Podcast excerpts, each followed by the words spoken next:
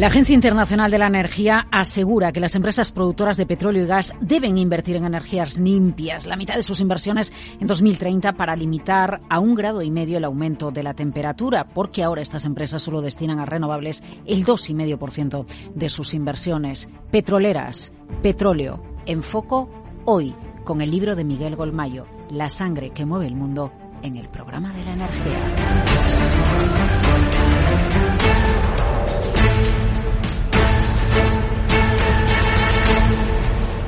El programa de la energía con Laura Blanco.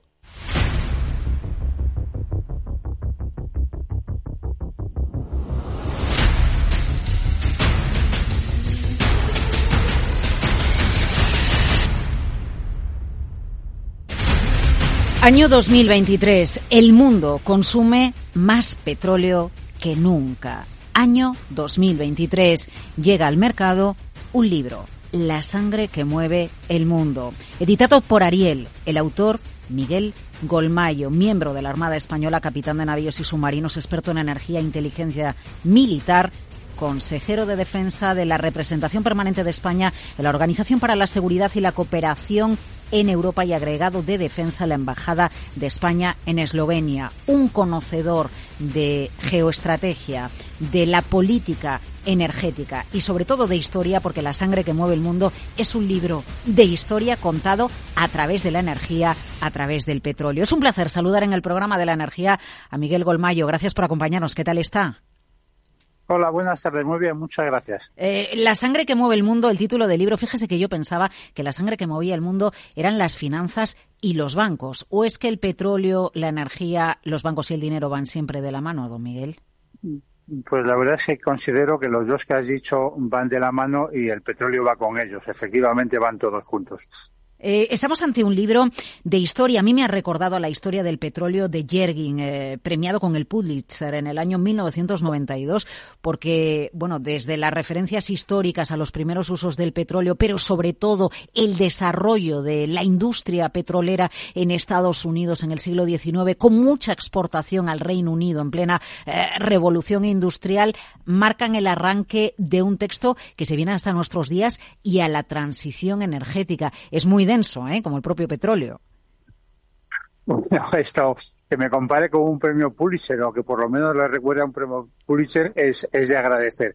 Y sí, la, la obra es densa. ¿eh? Es que el tema es denso e intentar abarcar, pues desde mediados del siglo XIX hasta el 2023 es difícil de condensar en, en un tema que además, aparte de considerarlo apasionante, es que da mucho de sí, es decir, eh, está en continuo movimiento, hay que estar atento prácticamente a diario porque los cambios son eh, eh, al instante. De hecho, esta mañana estaba leyendo una nota de prensa de que la OPEP, que se iba a reunir el día 26 de noviembre, la han retrasado al día 30 y está afectando al precio de los mercados del crudo porque está cayendo, porque los países de la OPEP no se han puesto todavía de acuerdo en si va a haber la reducción y cuánta reducción habrá en la producción.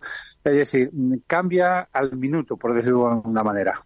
Eh, fíjese que yo pensaba que, o, nos habían explicado a lo largo de los últimos años, que con el auge de las energías renovables, em, el papel de la OPEP era mucho eh, menos influyente de lo que lo fue, bueno, pues lógicamente en los años 70 o, en los años 80.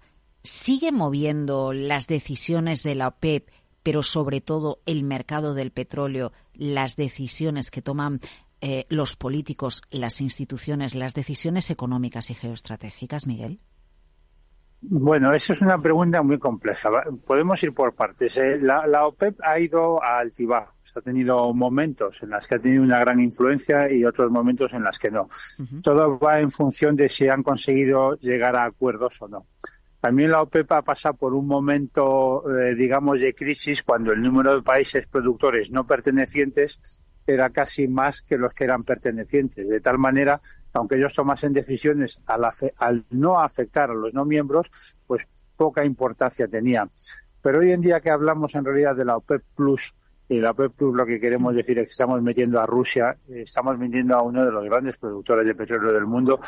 La OPEP ha tenido nuevamente un papel bastante preponderante.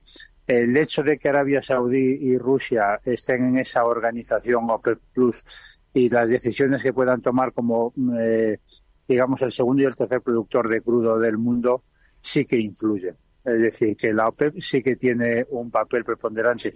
Y simplemente lo que te he dicho de las noticias de hoy, el hecho de retrasar una reunión ha afectado profundamente al precio del crudo. Eh, la sangre que mueve el mundo es un libro de, de historia, también de historia de conflictos, de geoestrategia prácticamente todos los conflictos que se han desatado en los dos últimos siglos o en el último siglo y medio obedecen a la lucha por eh, tener el poder de la energía?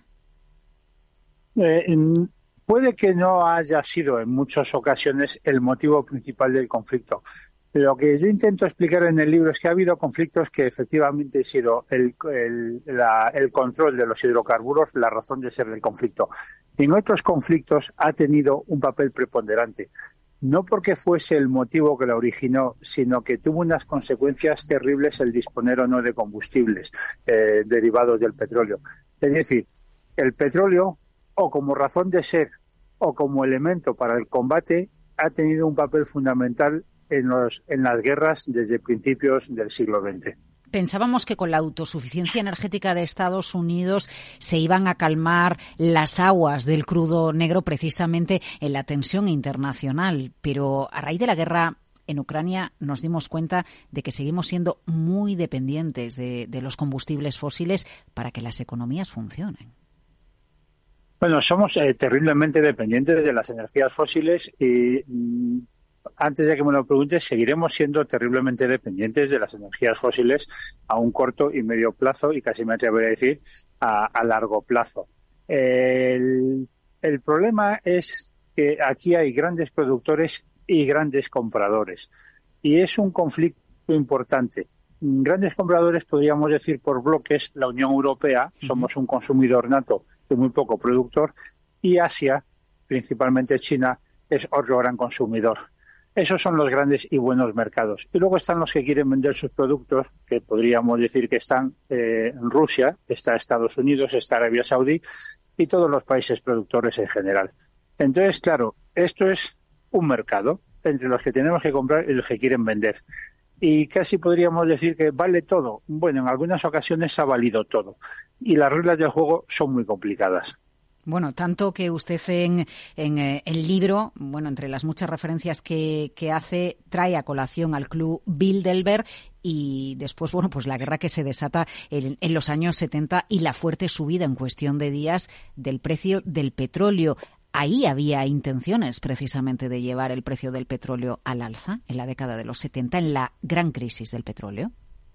En la primera considerada gran crisis del petróleo del año 73 como consecuencia de la guerra del Yom Kippur, es un hecho constatado que el Club Bilderberg se había reunido unos meses antes y una de las conclusiones a las que habían llegado es que había que incrementar el precio del petróleo eh, un 400%. Eh, no hay ninguna constancia, ni yo digo en ningún sitio, que fuese el Club Bilderberg el que organizó la guerra del Yom Kippur, pero sí que es un hecho que la guerra del Yom Kippur trajo una subida del crudo de más del 400% y que fue una de las mayores crisis económicas que se recuerdan en el, en el mundo en el siglo XX. O sea, fue un auténtico desastre económico para todo el mundo. Fue una guerra muy cortita, duró 16 días, pero las consecuencias todavía se arrastran a día de hoy. Tanto que se ha comparado en algún momento en el último año, ¿no? Se, ha planteado, en los últimos meses, se ha planteado si estábamos en una situación similar cuando hemos asistido a subidas del precio del petróleo. Entiendo que la tensión que hemos vivido en los últimos meses en los mercados energéticos no tiene nada que ver con aquello. No, no tiene nada que ver con aquello. Lo que pasa es que sí que hay una cosa que es común en cuanto se producen las subidas de, de los precios de los combustibles, vamos, el precio del barril del petróleo, que es si hay desconfianza en el mercado. Es decir, aquí hay dos cosas. Eh, muchísimas veces suben los precios y no hay escasez de producto. El, el, problema es la confianza que tenga el consumidor en que sí es la posibilidad de que haya eh, escasez de producto. Eh, por ejemplo, otro ejemplo lo tenemos cuando la revolución iraní llegó Khomeini al poder. hubo una subida de precios de combustible brutales y el barril del petróleo y la verdad es que eh, Irán recuperó la producción de crudo en cuatro meses y no hubo la más mínima escasez de crudo. Pero el problema fue la confianza. Y la falta de confianza fue lo que hizo subir de manera desorbitada el precio. En el conflicto actual que tenemos en, Oriente Próximo entre Israel y, y Hamas, con todo lo que implica, ¿qué papel juega el gas? ¿Qué papel juega el petróleo? La, la, verdad es que el conflicto entre Palestina e Israel yo creo que va infinitamente más allá de una cuestión energética. Eh, es infinitamente más complejo. La parte energética en este conflicto no tiene una gran preponderancia. Sí que es verdad que en el Mediterráneo Oriental tenemos un problema que afecta a muchos más países, es decir, afecta a Egipto, afecta a Gaza, afecta a Israel, a Libia, a Siria, a Turquía, a Chipre, a Grecia, porque ese es un potencial eh, suministro de gas y hay mucho gas en la región, ¿no? Hmm. Pero creo que exactamente en el conflicto actual ese no es un motivo importante. Aunque, aunque le toque y aunque le afecte. Usted nos decía antes que, que, al final hay una serie de potencias que son consumidoras y una serie de potencias que son productoras.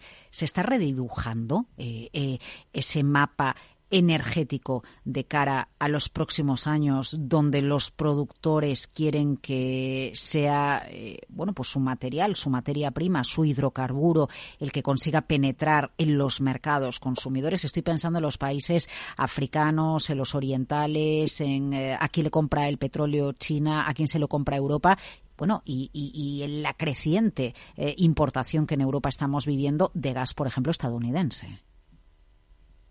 Bueno, efectivamente el, mercado se va reconfigurando, pero los actores al final mm, son casi siempre prácticamente los mismos. Es decir, África está empezando a ser un gran productor de, gas y de petróleo.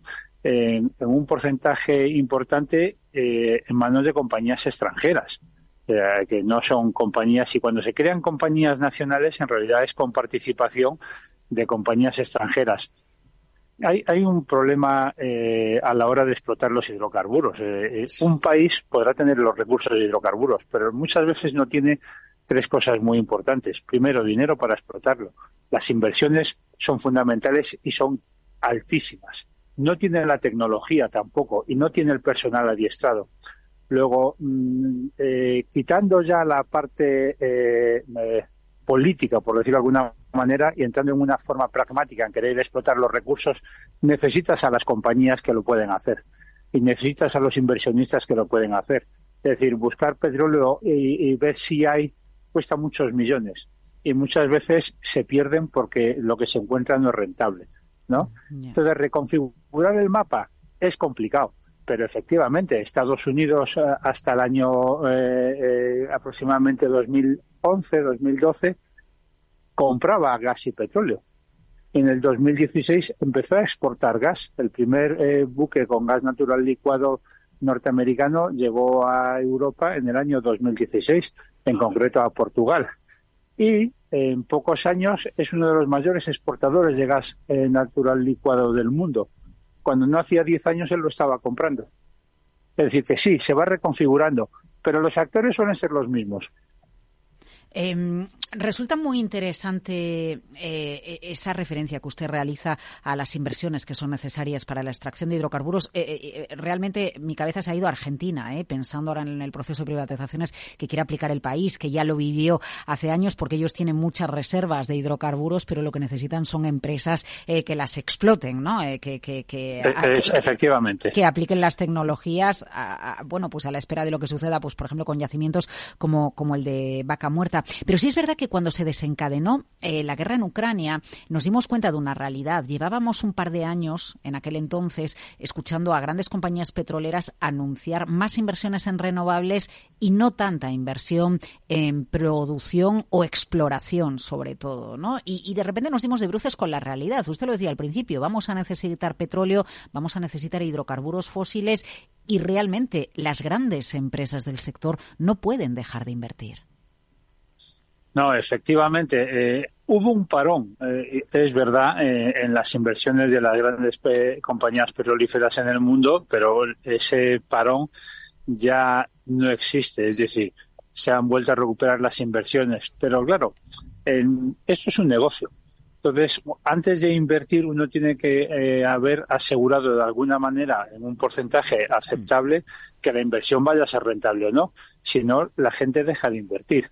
Y el, hecho de que efectivamente eh, tengan energías renovables, vengan nuevas tecnologías, pero si uno mira en un poquito despacio, eh, son muchísimas de las grandes compañías eh, petrolíferas también del sector los que están invirtiendo en energías renovables. Es decir, el, el sector privado es fundamental eh, eh, para reconfigurar el mix energético y, y, el dinero al final pues sale muchas veces del mismo sitio, ¿no? Entonces sí, necesitas a las compañías petrolíferas, necesitas a los bancos y necesitas a los grandes inversionistas. Y para ellos tienes que darle una seguridad, si no el inversor no quiere invertir. O sea, no se puede pretender hacer un cambio con inversión eh, eh, pública. No, no es realista. Eh, por lo tanto, estamos financiando la transición energética, se está financiando la transición energética con el beneficio obtenido con los hidrocarburos fósiles. Eso es una realidad. Sí, en parte sí, evidentemente. Es decir, las compañías petrolíferas que están invirtiendo en nuevas tecnologías lo hacen con los beneficios que están obteniendo de los recursos fósiles, sí. ¿Por qué usted nos decía al principio que vamos a seguir dependiendo y mucho de las energías eh, fósiles, de los hidrocarburos fósiles, cuando, fíjese usted la apuesta que Europa está haciendo por la transición energética? Eh, sí, la, la, yo, la, la, apuesta de la transición energética es una realidad, pero mm, hay muchas realidades más. El hombre empezó eh, eh, quemando madera. Luego vino el carbón y entonces quemábamos carbón y madera. Hmm. Luego llegó el petróleo y quemamos los tres. Luego llegó la energía nuclear y usamos todas. Luego vienen las renovables. Es decir, si, si se va dando uno cuenta de la evolución de qué medio de energía ha utilizado el hombre a lo largo de la historia, nunca, jamás ha desaparecido ninguno de los anteriores. Es decir, hoy en día, de hecho en España se está fomentando, usen ustedes leña en invierno para calentarse. ¿No? Es decir, volvemos al hombre primitivo, vamos a calentarnos con madera. Usamos la madera, usamos el carbón, usamos el petróleo, usamos la energía nuclear, usamos las energías renovables y lo único que vamos haciendo es reconfigurando el mix energético. Cada uno tendrá su cabida, tendrá su porcentaje. Pero hasta ahora la historia ha demostrado que ninguna fuente de energía ha desaparecido cuando llegan unas nuevas. Eh, y, y, es un error por parte de Europa apostar a la grande por la transición energética cuando otras grandes potencias energéticas siguen utilizando energía fósil? Calificarlo de error yo creo que no es lo correcto. Eh, que se están cometiendo errores, sí a lo mejor la velocidad que se está adaptando, a lo mejor el legislar demasiado rápido. Es decir, en, Europa, si uno mira eh, antes de que saltase la guerra de Ucrania, la verdad es que muchos países habían definido eh, varias estrategias sobre energías renovables, sobre hidrógeno, eh, que eran estrategias meditadas, escritas con bastante sensatez por gente experta y sin prisas de repente llegó eh, la guerra de Ucrania y en menos de 12 meses se ha legislado y se ha intentado corregir algo que llevó muchos años escribirlo. Y a lo mejor, por usar una expresión, eh, hemos sido un poco como pollos sin cabeza. Entonces, eh, a lo mejor es, lo que hay que hacer es pararse un momento e intentar hacer las cosas con un poquito más de sentido común. Y luego hay otra cosa con respecto a la Unión Europea. La Unión Europea no nos podemos envolver en una burbuja de cristal. Entonces, el hecho de que nosotros lleguemos a los objetivos marcados por Naciones Unidas, mientras el resto del mundo lo que está haciendo es contaminar más, creo que ese no era el objetivo de las Naciones Unidas. No es una carrera ver quién es el primero creo que a lo mejor es más sensato que los que están corriendo tanto vayan un poquito más despacio, pero que vayamos todos al unísono. Bueno, de hecho, ahí hay, hay un conflicto abierto, ¿no? Sobre si sería más conveniente apostar más por eh, tecnología de captura de carbono, por combustibles sintéticos, para que el mix precisamente energético que hay en Europa esté más diversificado. efectivamente, esa es una discusión. Hay muchísimas otras discusiones, ¿no? Porque luego. Eh, no es que esté todo inventado, ni mucho menos, pero una vez que consigues algo, lo que hay que ver es si realmente es rentable. Es decir, el, problema de la rentabilidad es importante. Eh, que la gente quiere contaminar eh, eh, menos es verdad, pero si te voy a decir que el litro de gasolina, para que sea una gasolina no contaminante, en vez de a un euro con 65, un euro con 70, te lo pongo a tres euros, pues la gente seguramente se subleve. Entonces hay que tener mucho cuidado en ese sentido. Es decir, ¿esto es rentable o no rentable? Eh, aunque esté inventado. Si no es rentable, no vamos a conseguir que funcione. Mm. Eh, yo decía al principio que este La sangre que mueve el mundo es un libro también de historia. Eh, resulta muy interesante, está lleno de, anécdotas para entender la historia a través de la energía, eh, cómo Golmayo explica cómo llegó un momento en el que utilizar barcos o mover barcos quemando carbón que dejaban una gran hume negra y que podían ser detectados no, no resultaba geoestratégicamente interesante, ¿no? Y por eso otro tipo de combustibles se impusieron al uso del carbón en los barcos. Es interesante, ¿eh? ¿eh? Miguel, entender cómo también la estrategia de los países eh, va evolucionando en función de que a uno le vean o no le vean por la energía que está utilizando.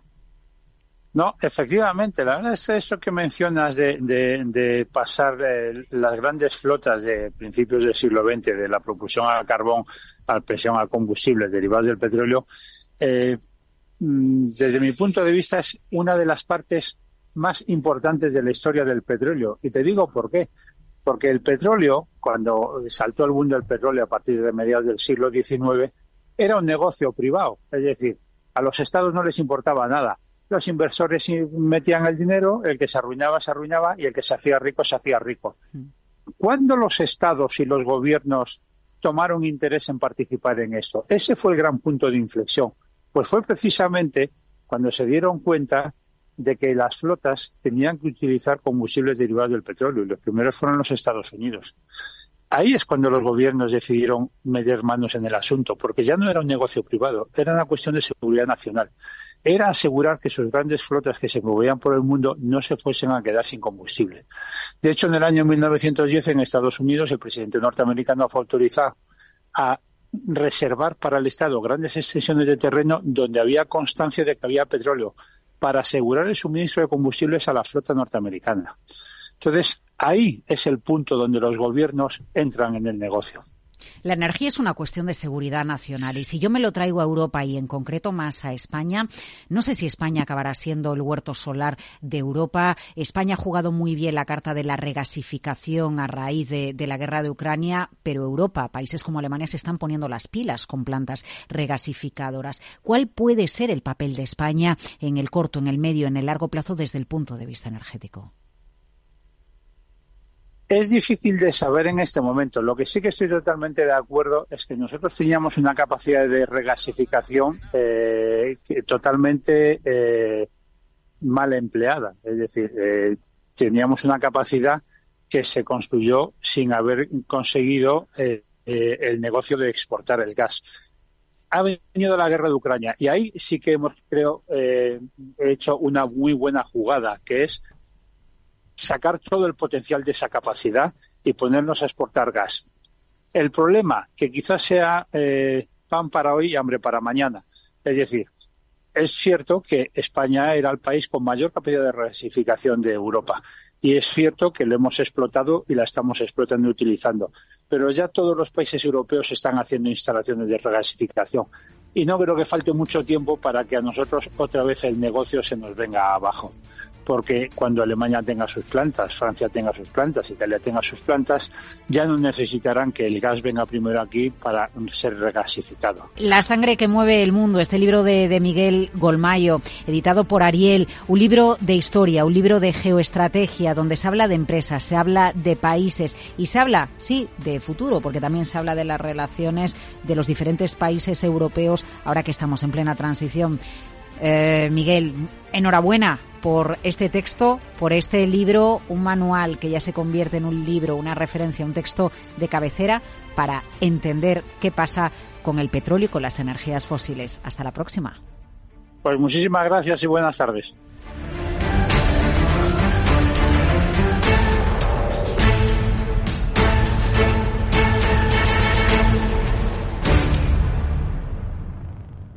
Este es un mensaje para todos los oyentes de radio y es solo para decir gracias. Gracias por dedicarnos tres horas cada día. Gracias por escucharnos en casa, en el coche, en el trabajo, en un móvil o donde sea, en directo o en podcast. Gracias por tu fidelidad, porque gracias a ti, la radio sigue siendo un gran medio, el más creíble, en el que más confías y el que mejor te informa y entretiene. El medio del día a día, de la actualidad al instante y que te acompaña